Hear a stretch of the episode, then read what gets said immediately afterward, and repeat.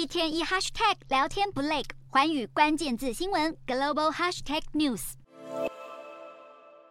中国房市危机持续扩大，现在又有一家房产开发商可能成为最新的未爆弹。日本经济新闻报道，聚焦商业地产的中型开发商 SOHO 中国，今年上半年净利润比去年同期暴跌百分之九十三，而且公司还有十九点八六亿人民币，大约八十七亿台币的欠税仍未偿还。如果 SOHO 中国被认定拖欠税款，那旗下子公司四十二亿多人民币的银行借款本金恐怕会出现交叉违约。随后中国还警告，未来公司将面临重大不确定性，一家家地产开发商出现财务状况。这个月初才刚爆出付不出美债利息的宇宙第一房企碧桂园，现在敲定还债的初步方案。为了解决资金问题，碧桂园将把自家发行原定九月二号到期的债券一六碧元零五展延三年。除了每个账户都预先支付十万人民币（大约台币四十三万多元）利息到期支付之外，